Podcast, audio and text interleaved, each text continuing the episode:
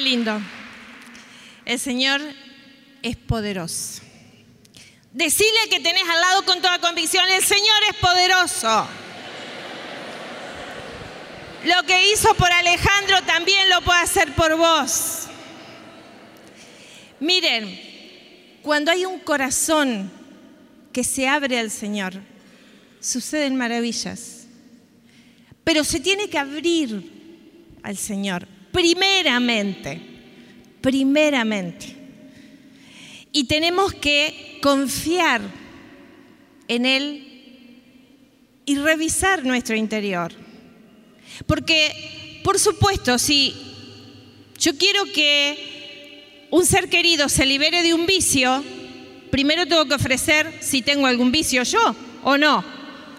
Porque yo no puedo pretender que, no sé, que mi esposo deje el alcohol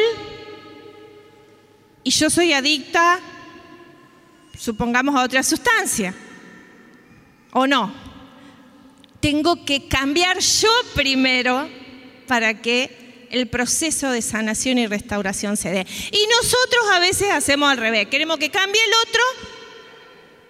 ¿Para qué? Para que yo la pase bien. Pero Dios te pide primero a vos. Decirle así con el dedito al lado primero, dice el Señor que cambies vos. Y a los que nos están mirando por internet también. Va el dedito así. bueno. Resistir o abandonar. Imagínense si ellos hubieran abandonado la lucha. Y ahí, al primer médico que les cobraba una fortuna por esa operación y que manejaba más que nada el Dios dinero en vez de el Dios de la justicia y de la sanidad. A veces pasa eso, por eso la oración nos va conduciendo por el camino que el Señor quiere. Dice Efesios 6, 18, eleven constantemente toda clase de oraciones y súplicas, animados por el Espíritu. Eleven constantemente. ¿Cuándo? ¿Una vez? ¿Dos veces? ¿Tres veces? ¿Cuánto? No, como que no se escucha, lo tienen que escuchar los que nos ven por internet. Constantemente, vamos de nuevo, constantemente. Ahí, ¿y qué es constantemente? Siempre, siempre, voy, voy. Y sigo orando, y sigo creyendo, y sigo confiando, y sigo peleando la buena batalla de la fe. Porque a veces no nos salen las cosas de primera. O a ustedes sí. ¿A ustedes sí? Bueno, hay que perseverar. ¿Ustedes vieron cómo un niño aprende de un añito cómo aprende a caminar? ¿Vieron cómo aprende a caminar? ¿Lo han observado? Se cae, se levanta, se cae, se levanta, se cae, se levanta. Y no, y no dice en ningún momento, no camino más, no camino más. ¿Ustedes vieron cómo un animal, por ejemplo, eh, un león, hemos visto esas documentales, un león, un tigre, cómo eh, va en busca de su presa, muchas veces no puede hacer su casa de, de primera. Tiene que, pero nunca hemos escuchado a un león que diga, listo, fracasé, soy un fracasado, ahora no lo intento más. No, nuestra naturaleza nos lleva a perseverar a veces abandonamos porque nos vamos contaminando en nuestra mente. Pero el Señor nos ha hecho con capacidades maravillosas para perseverar y para intentarlo hasta que lo logremos. Hay muchas personas que caminan un tiempo en algo, en un propósito y después dicen, no, no me salió abandono. Abandono la lucha. No abandones. decirle al hermano que tenés al lado, no se te ocurra abandonar.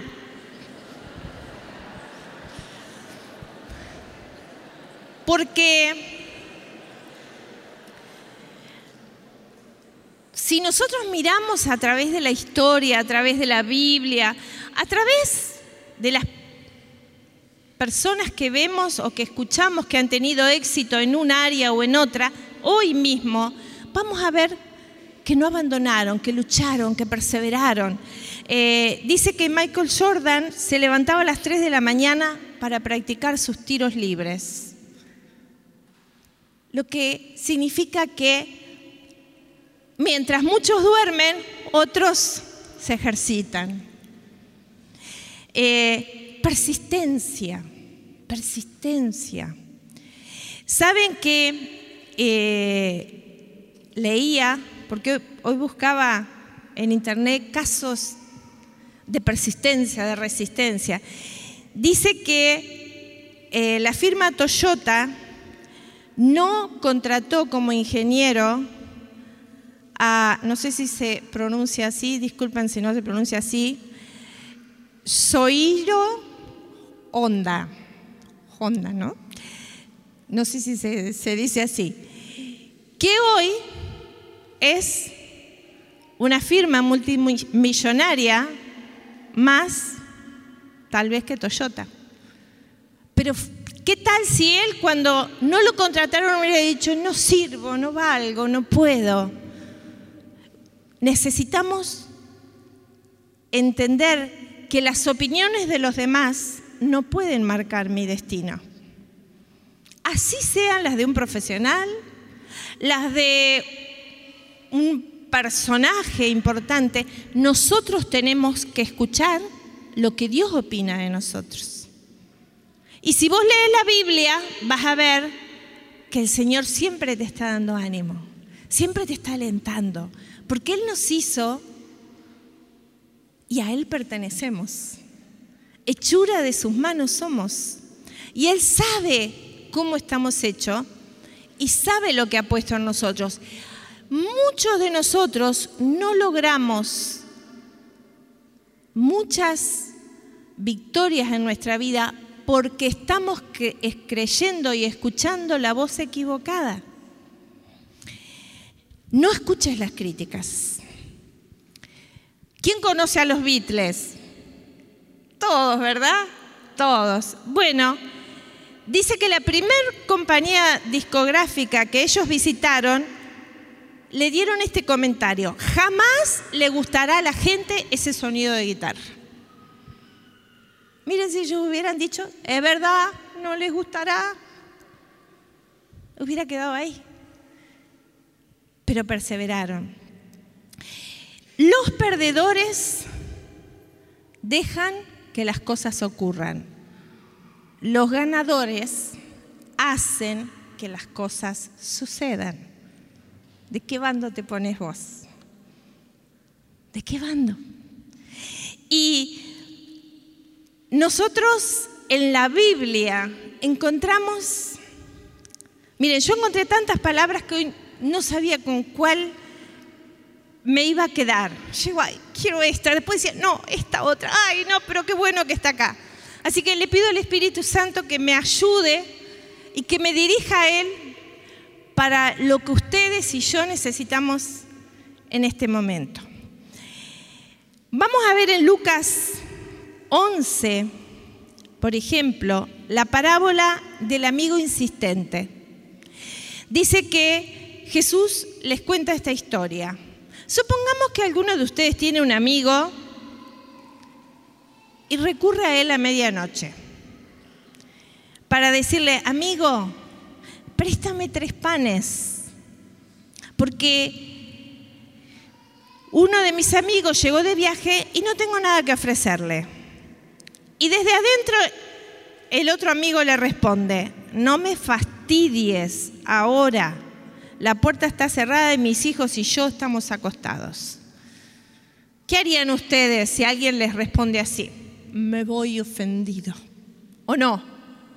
Pero este amigo no hizo eso. ¿Saben qué hizo?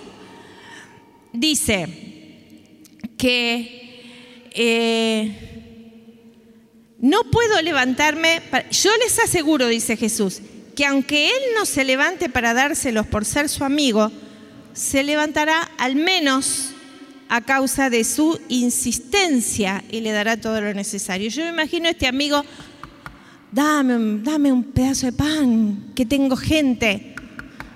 Dame, dame, y otra vez, y otra vez, y otra vez. Entonces él, dijo, me lo saco encima, lo atiendo y le doy el pan, así me puedo dormir. Y fíjense que el Señor dice que le dará a causa de su insistencia. ¿Qué les parece que hará Dios con nosotros si le insistimos? Por ejemplo, el caso de Alejandro, sáname Señor, sáname Señor, eh, pidiéndoselo a la mañana, pidiéndoselo al mediodía, pidiéndoselo a la noche, sáname Señor, sáname Señor, sáname. ¿Qué les parece que hará el Señor? Que es bueno, que es misericordioso, que es todopoderoso. ¿Acaso no nos escuchará? Fíjense que si una persona no responde por amor, va a responder por la insistencia. Y el Señor dice, ¿acaso yo no les daré lo que ustedes me pidan? Después de esto dice, también les aseguro, les aseguro, les aseguro. ¿Qué quiere decir? Que nos está reafirmando. Dice, les aseguro, pidan y se les dará. Busquen y encontrarán. Llamen y se les abrirá. Qué maravilloso el Señor. Después tenemos en Lucas 18 el caso de una mujer que hace poquitos días era el Evangelio, eh, domingo pasado no, creo que el otro, era el Evangelio del domingo, la parábola del juez y de la viuda. Una mujer viuda, indefensa, que iba ante el juez injusto y le decía, hazme justicia, hazme justicia contra mi adversario. Y el juez no la quería ni escuchar. El juez decía, no, me molesta esta viuda. Pero llegó un momento que la viuda insistió tanto, yo me imagino que, que el juez iba a su casa y ella le golpeaba, iba a tribunales y ella le golpeaba, iba a hacer deporte, iba a jugar al tenis, supongamos que era un juez de ahora, y ella ahí estaba en la, cancha de tenis. Hazme justicia, por favor. la veía hasta en la sopa. ¿Qué pasó? ¿Qué dice la palabra? Les aseguro, otra vez, les aseguro que en un abrir y cerrar de ojos el Señor les hará justicia si ustedes insisten como la viuda. Insistir en qué? En la oración, con toda clase, como leíamos al principio en Efesios 6, con toda clase de súplicas y oraciones. Porque a veces hay oraciones que tenemos que hacer de guerra. A veces hay oraciones que tenemos que hacer de perdón, como en el caso de Alejandro. A veces hay oraciones de alabanza y de adoración, con toda clase de oraciones. ¿Y eso quién te guía? El Espíritu Santo, nuestro amigo fiel, nuestro ayudador. Y me conmovía el Señor también preparando esta, esta jornada de hoy, un día muy especial porque, eh, como decía José, un día en que nosotros vemos que a lo malo se le llama bueno y a lo bueno se le llama mal, malo, que a lo lindo se le llama feo y a lo feo se le llama lindo, porque no sé a quién le puede gustar una cara de muerte. ¿A quién? Pero sin embargo nos lo muestran, nos lo muestran, nos lo muestran, como lindo, lindo, lindo, lindo. Entonces terminamos aceptando, porque porque nos flashean todo el tiempo con imágenes y terminamos aceptando como lindo lo que es feo. Y como feo lo que es lindo. Escuchen, abran sus oídos, no reciban lo primero que les da, disiernan, tenemos que discernir, tenemos que aprender a elegir Miren, eh, en el capítulo 17 de Primera de Reyes y en el capítulo 18, nosotros, no se los voy a leer todo, pero la historia cuenta que había un rey del pueblo hebreo, Acab, que se dejaba dominar por su esposa, Jezabel. En realidad los dos tenían el corazón desviado estaban llenos de idolatrías. Y uno dice, ay, eso era en otra época. Pero ¿qué es idolatría? Idolatría no es adorar solo a una imagen como por ahí también nos hacen creer. Idolatría es cuando vos tenés algo que te importa más que Dios. Así que puede ser una idolatría, un trabajo, algo que te saca el fútbol, eh, no sé, incluso la música, ni que hablar de un vicio, el alcohol, el cigarrillo, ay, no puedo vivir si no fumo, ay, no puedo vivir si no tomo, ay, no puedo vivir si no me drogo, ay, no puedo vivir si no tengo todo el tiempo mucha comida, mucha comida. Son idolatrías, son idolatrías. ¿Qué es lo que a mí me saca de la presencia del Señor. A veces la propia familia. A veces idolatro a mis seres queridos y lo que ellos me dicen es santa palabra y no disierno si es lo que Dios quiere o es lo que las personas quieren de mí.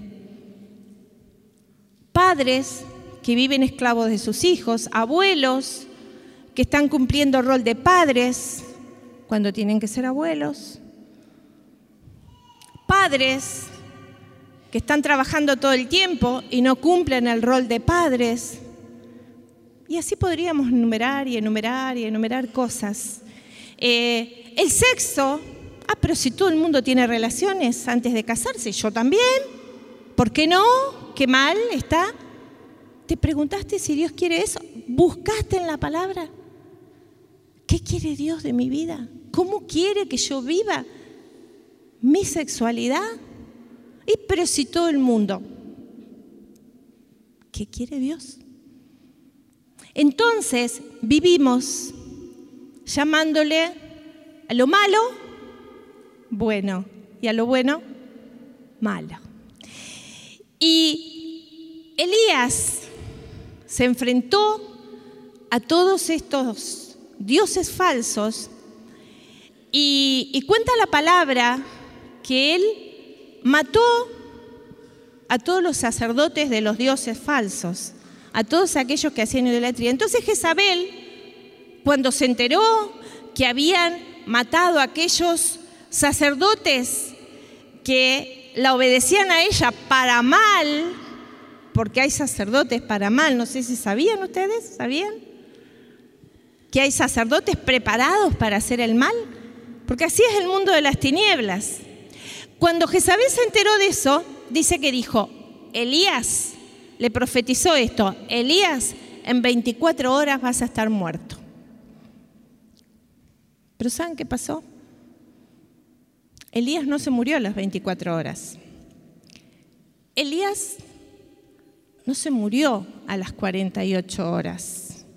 Elías tampoco se murió al mes, ni tampoco se murió al año, ni tampoco a los 10, ni tampoco a los 100 años de suceder eso. ¿Saben qué pasó? Porque me encanta esto. Porque cuando el enemigo te profetiza algo y Dios te profetiza lo contrario, cuando el enemigo dice vas a morir en 24 horas, ¿sabe qué hizo Dios? Elías no murió fue transportado al cielo directamente en carruajes enviados por el Señor para llevarlo sin atravesar por la muerte. Vamos a darle un aplauso al Señor por esto. Entusiasmémonos un poco. Y Elías pasó porque él profetizó la sequía, porque Dios le había dicho, porque a veces cuando todo anda bien, nos olvidamos de Dios. ¿Les ha pasado a ustedes? A nosotros nos pasó cuando todo andaba bien, nosotros Dios, allá arriba en la estratosfera, un poquito más allá arriba, y nosotros acá en la tierra. Pero cuando empezamos a andar mal, dijimos, ¿dónde está Dios mío, por favor? Vení a ayudarnos porque no podemos con lo que nos está pasando. Entonces, Dios irrumpió en nuestra vida y nosotros nos acercamos a Él. Bendito sea el momento en que nos pudimos acercar a Él. Y Elías profetiza sequía y por tres años no llueve. ¿Ustedes saben lo que es tres años sin lluvia? ¿Nos podemos imaginar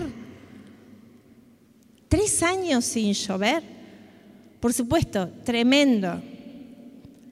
La pobreza, la escasez. Y viene después la época de fuego, porque cuando el fuego viene sobre nuestra vida, quema y duele. El fuego significa también todo aquello que Dios trata con nosotros. Vieron que a veces uno dice, ¿por qué no me llega esta bendición que estoy pidiendo hace tanto tiempo? Porque Dios quiere tratar con nosotros y quiere quemar todo lo que nos sirva en nosotros. Y a veces uno dice, ay, pero no entiendo, oro, pido, y parece que todo está peor. Es que Dios quiere tratar con tu vida. Y a veces nosotros no se lo permitimos o no queremos entender. Deja que Dios trate con tu vida, porque hay cosas que tienen que ser quemadas por el fuego del Espíritu Santo. ¿Para qué? Para darte más. El propósito de Dios es bendecirte de tal manera que ni tus ojos lo puedan ver. Primera de Corintios 9, ni ojo vio, ni oído yo las cosas que Dios tiene preparado para aquellos que le amamos. Dale un aplauso otra vez al Señor.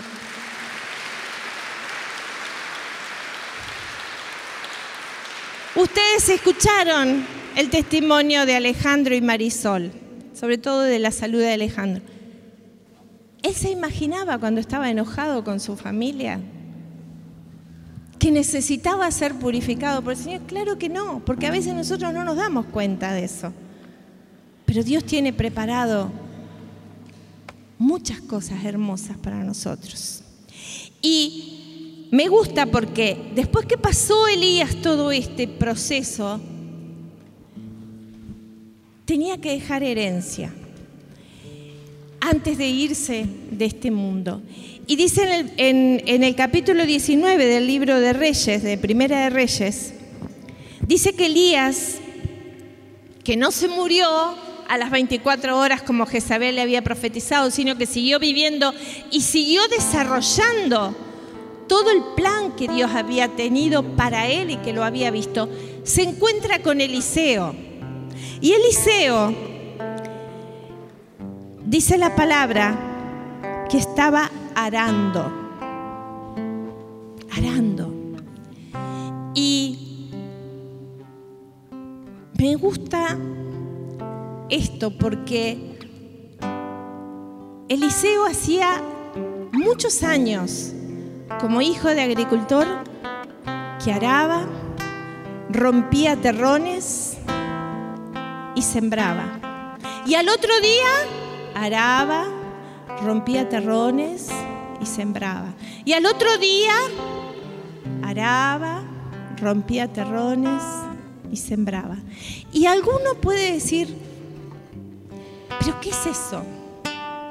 Porque también quiero que te identifiques arando, sembrando terrón, eh, sembrando semilla, rompiendo terrones y al otro día haciendo lo mismo y haciendo lo mismo y haciendo lo mismo y perseverando en algo que te parece duro, que te parece con mucho trabajo, que te parece sin frutos, pero seguís, seguís, seguís seguís. Y saben que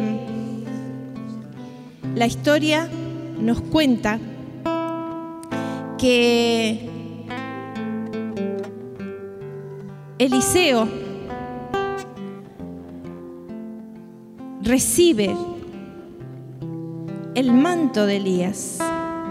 Porque dice que Elías pasó cerca de él y le echó encima el manto. ¿Y qué significa esto? Significa que cuando Dios te encuentra trabajando y perseverando, rompiendo terrones y sembrando y manejando tu arado, haciendo prácticamente todos los días de tu vida lo mismo, pero santamente, llega un momento que pasas a ser promovido por el Señor. Y esto le pasó a Eliseo. El arar, el trabajar, llegó un día que pasó Elías por ahí y él fue promovido. Dice la palabra que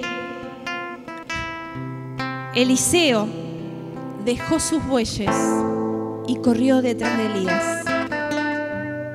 Porque llega un momento en tu vida y en mi vida en que dejamos de hacer lo que estábamos haciendo porque pasa el manto de Dios sobre nosotros y somos promovidos. Y a partir de ahí quiero decirte que lo que comenzó en el cielo el infierno no lo puede detener. El infierno va a tratar de que vos claudiques. Pero cuando vos te agarrás del Señor, el infierno no puede detener el plan de Dios. Y si vos estás acá en esta noche, y si vos nos estás viendo a través de internet en este día, esta tarde o esta noche, porque esta palabra es para vos. Es porque Dios quiere que vos entiendas que has sido creado con un propósito y que en la perseverancia del arado está el manto de tu promoción. Decirle al hermano que tenés al lado, en, la perseverancia del arado está el manto de tu promoción. Y ese manto, ponete de pie, ponete de pie, hermano. Cerra tus ojos y decí,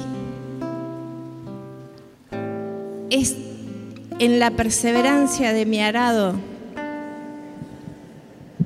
me encontrará el manto de la promoción. Pero vamos, díganlo con ganas en la perseverancia del arado me encontrará el manto de la promoción. Y así levanta tu mano y decís, Señor Jesús, me rindo a ti completamente. Te pido perdón por haberme quejado de mi arado.